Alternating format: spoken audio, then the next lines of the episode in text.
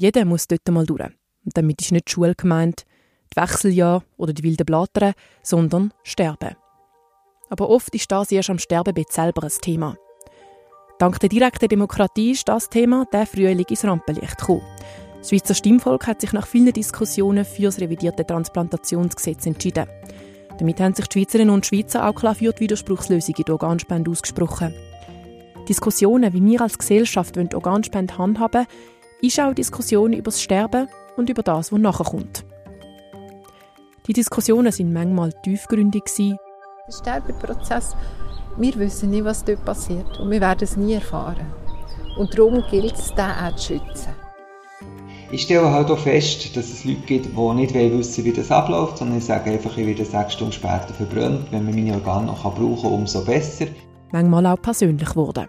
Ihr wollt gar nicht, dass von verstorbenen Organen Frau Lagana dürfte nicht leben und es ist gut, dass der ja. Mann von Frau gestorben ist. Und das ist das Thema. Ich sage nicht, dass Frau Lagana nicht Nein, das stimmt. All das war nur möglich dank dem pensionierten Arzt Alex Frey und der Hebamme Susanne Glaus, die zusammen Unterschriften für das Referendum gesammelt haben. Für mich als Hebamme sind die Lebensübergänge extrem wichtig. Also sowohl Geburt, wenn man geboren wird, das ist ein hochverletzlicher Prozess, wo man wo ganz an einer besonderen Obhut braucht und eigentlich auch den Sterbeprozess. Das ist die 57-jährige Susanne Glaus. Sie ist Chefin vom Geburtshaus, SP-Lokalpolitikerin und Mutter von einer erwachsenen Tochter. Ich habe Susanne Glas und ihr Komitee im Abstimmungskampf begleitet. Ich wollte wissen, wie ist es ihr gelungen, so ein intimes Thema in die Öffentlichkeit zu bringen, das sonst nur im Spital oder hinter verschlossenen Türen besprochen wird? Und wie haben sich Befürworter an dieser Debatte beteiligt? Das habe ich im Rahmen meiner Bachelorarbeit vom Studiengang Kommunikation der ZHW herausfinden. Mein Name ist Nora Züst und das ist «Vom Sterbebett aufs Politpaket». Folge 1 von 3 ist der Startschuss vom Abstimmungskampf. Die erste Medienkonferenz vom Nein-Komitee zu Bern. Dort haben sie ihre Argumente gegen das revidierte Transplantationsgesetz präsentiert. Das Gesetz wechselt bei der Organspende von der Zustimmungslösung zu der Widerspruchslösung. Das heißt, bis jetzt haben Spitäler Organe nur dann können entnehmen, wenn der Spender oder die Spenderin ausdrücklich zugestimmt hat. Bei der Widerspruchslösung kann man die Organe entnehmen, außer man hat sich zu Lebzeiten ausdrücklich dagegen ausgesprochen. Ich habe die 57-jährige Susanne Glaus vor dem Bundeshaus getroffen. Sie ist neben ihrem Referendumskollegen gestanden, dem Arzt Alex Frei. Dann sind wir angesessen und ich habe Susanne Glaus als erstes gefragt, was sie denn dazu bewegt, sich so reinzugehen in den Abstimmungskampf.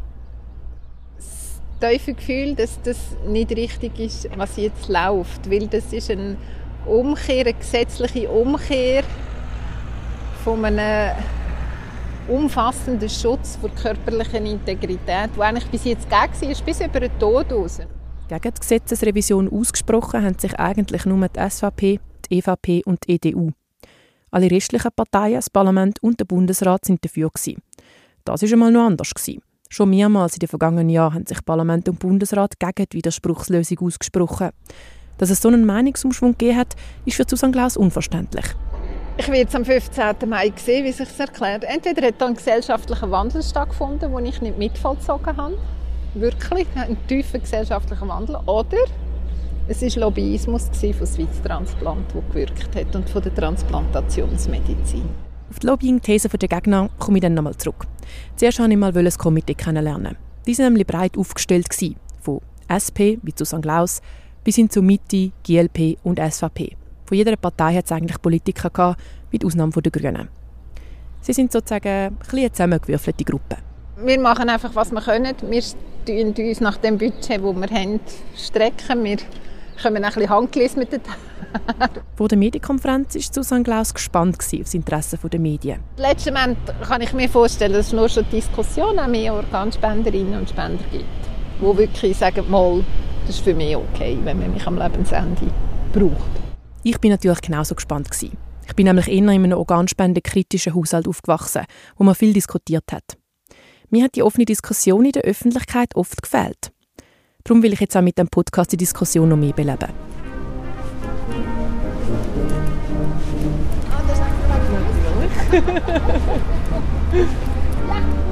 Mit Musik und gut gelohnt sind wir dann vom Bundesplatz zum Medienzentrum gelaufen, wo die berühmten Corona-Bundesratskonferenzen stattgefunden haben.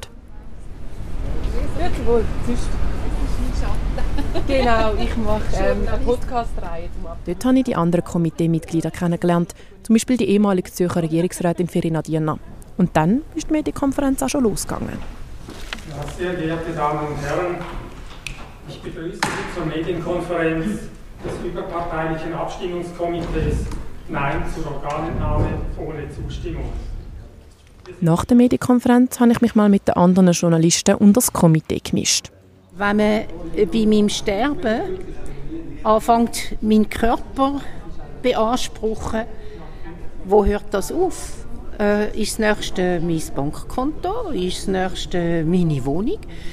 Ich meine, wenn es um das Argument geht, Leben zu retten, dann kann man durchaus sagen, mein Bankkonto würde sehr viel Leben retten. Das ist die ehemalige GLP-Regierungsrätin Ferina Diener. Über den Vergleich mit dem Bankkonto kann man geteilter Meinung sein. Immerhin braucht man seine Organe ja nicht mehr, wenn man stirbt. Dass sich Politik Urgestein wie Verena Diener einmal ins Rampenlicht wagt, zeigt, dass die Abstimmung für viele Komiteemitglieder ein Herzensprojekt ist. Dabei fühlen sie sich klar in der schwächeren Position. Wir sind ein Mini-David gegen einen Maxi-Goliath. das war der Alex Frey. Die Startmedienkonferenz ist dann ziemlich schnell vorbeigegangen und die verschiedenen Journalisten sind gegangen und haben ihre Beiträge produziert. Und ich habe nach dem ersten Kennenlernen auch mal mit einer außenstehenden Person darüber reden. Darum habe ich den Politikwissenschaftler Lukas Golder vom Marktforschungsinstitut GFS Bern gefragt, was er vom David gegen Goliath-Bild haltet. Wenn ein Referendum besteht, das heißt, das Gesetz in Kraft tritt, ist das ein Erfolg für Parlament und Bundesrat. Und das sind mächtige Akteure, sehr mächtige Akteure im Spiel. In dem Sinn ist es natürlich wie klar, dass bei einem Gesetzesreferendum immer eine gewisse Macht auf dieser Seite ist. Die mächtigen, aber demokratisch legitimierten Akteure wie Parlament und Bundesrat haben eben ihre Meinung geändert über die Zeit. Der Auslöser war Initiative, die die enge Widerspruchslösung gefordert hat. Eng heisst, dass man ohne ausdrücklichen Widerspruch vom Spender immer die Organe entnehmen kann, ohne die Angehörigen zu fragen.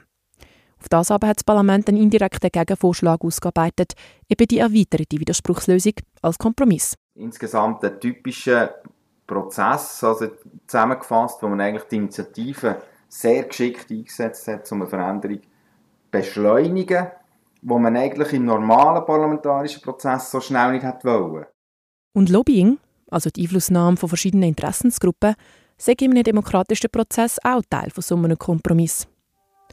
Die Initiative war aber nicht der einzige Auslöser für die Widerspruchslösung. Ein weiterer Grund ist der nationale Organspendeaktionsplan, der dann zu Ende gegangen ist.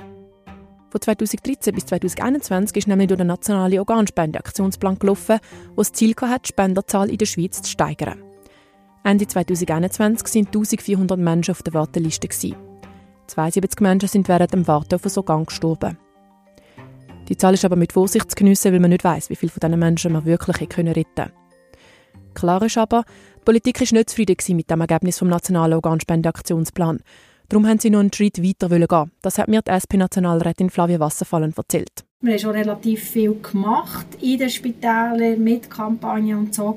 Und darum ist dann halt aufgrund von eigentlich einem Handlungsbedarf, der immer noch geist war, aber natürlich auch wegen der Initiative. Und das dritte Element ist sicher auch, dass man so ein bisschen wie sieht auf der europäischen Karte, die Tendenz Richtung Widerspruchsregelung geht, auch in anderen Ländern, die in den letzten paar Jahren auf das Modell gewechselt haben. Und es hat sich auch gezeigt, dass in Ländern mit einer Widerspruchslösung die Menschen tendenziell mehr Organe spenden wie solche ohne.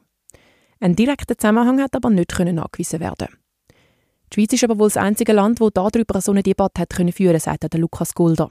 Die Aktivität der Gegner sei aber auch darum besonders wichtig, weil sich ein Teil der Betroffenen nicht mehr äußern können. Eigentlich niemand will, dass eine Person faktisch klarerweise gegen eine Entnahme war und gleich so durch staatliche Regeln dieser Person das entnommen wird. Das, das will definitiv niemand.